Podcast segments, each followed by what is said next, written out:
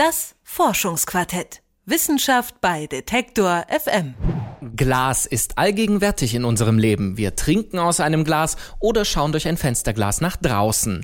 Neben dem alltäglichen Gebrauch gibt es aber noch ganz andere Bereiche, in denen Glas immer wichtiger wird. An der Friedrich-Schiller-Universität in Jena, da arbeitet Professor Christian Rüssel derzeit an einem Glas, das fluoresziert. In diesem Glas sitzen also Kristalle, die dem Glas neue, spannende Eigenschaften verschaffen. Denn fluoreszierendes Glas, das kann zum Beispiel LED-Licht Wärme erscheinen lassen, Sonnen Sonnenzellen effizienter machen und das Herz kräftiger Lasersysteme sein. Und Lemke Kran, die hat Christian Rüssel in Jena für Detektor FM getroffen. Vor nicht allzu langer Zeit verschwand die Glühbirne aus den Regalen. Heutzutage gibt es nur noch Energiesparlampen. Und bald folgt der nächste Schritt, eine Revolution in der Beleuchtungstechnik. Christian Rüssel. Man wird in zehn Jahren eine völlig andere Beleuchtungstechnik haben wie in der Vergangenheit. Ein sehr wichtiger Teil davon sind LEDs. Leider ist LED-Licht blau, kalt und ungemütlich. Aber mittlerweile können spezielle Materialien das Licht gelber und röter und auf diesem Weg wärmer machen. Das funktioniert zumindest bei kleinen Lichtquellen. Wenn man aber eine höhere Lichtintensität braucht, funktionieren diese Materialien nicht mehr, erklärt Christian Rüssel. Diese Konversionsmaterialien, die also das Licht von einer blauen LED umwandeln sollen in gelbes und rotes Licht, die werden heiß und jetzt muss man die Wärme irgendwie wegbekommen.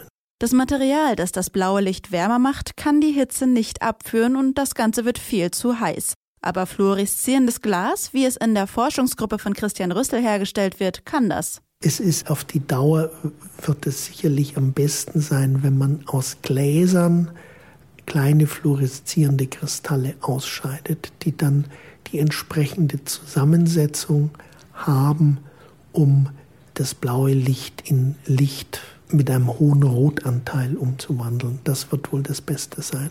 In Jena arbeitet die Forschungsgruppe mit fluoreszierendem Glas. Glas, in dem Kristalle stecken. Es kann in jeder Farbe fluoreszieren und funktioniert auch noch bei großer Hitze. Das hört sich zwar gut an, aber die Kristalle zerstören die Lichtstrahlen. Wenn diese in einem homogenen Material stecken, dann ist das Material insgesamt natürlich nicht mehr homogen. Und dann kann es sein, dass das Licht streut. Für die Beleuchtungstechnik ist das alles nicht so schlimm. Da kann man eine gewisse Lichtstreuung in Kauf nehmen. Wenn man aber jetzt Lasermaterialien herstellen will, dann kann man das absolut nicht in Kauf nehmen. Das darf also überhaupt nicht streuen.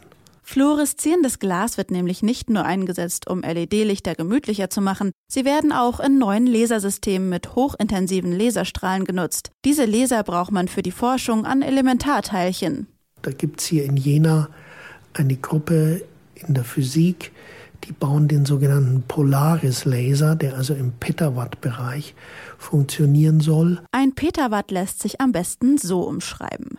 Man nehme die ganze Energie der Sonne, eine Linse und lässt die gebündelte Energie auf ein Stück von 10 mal 10 cm auf die Erde scheinen. Licht dieser Intensität macht also selbst die Atomkerne kaputt. Und es ist natürlich schwierig, Materialien für so hohe Energiedichten zu bauen. Da, dazu braucht man jetzt wirklich sehr, sehr gute Lasergläser. Etwas, was es auf dem Markt lange, lange nicht gibt. Also man muss viel, viel besser sein als all das, was auf dem Markt ist.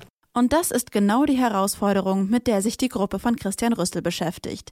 Sie stellt Glas mit Kristallen her, die eine höhere Leistungsfähigkeit haben. Dafür müssen die Kristalle ganz klein sein. Um das wirklich zu überwinden, muss man Kristalle ausscheiden, die nur wenige Nanometer oder wenige zehn Nanometer groß sind, um diese Streuung effektiv zu vermeiden. Momentan arbeitet Christian Rüssel an einer neuen Generation von Laserglas. Aber Laser- und LED-Lampen sind nicht die einzigen Bereiche, in denen fluoreszierendes Glas eingesetzt werden kann. Das Material kann auch Sonnenzellen effizienter machen. Diese Gläser können Licht, das eine Sonnenzelle normalerweise nicht nutzen kann, wie blaues oder UV-Licht, in brauchbares Licht umwandeln. Christian Rüssel. Und wenn man jetzt eins schafft, dass man das blaue und das ultraviolette Licht in grünes oder rotes transformiert, bevor es auf die Solarzelle auftrifft, dann könnte man hier eine Verbesserung des Wirkungsgrades erreichen. Das Forschungsquartett. Wissenschaft bei Detektor FM.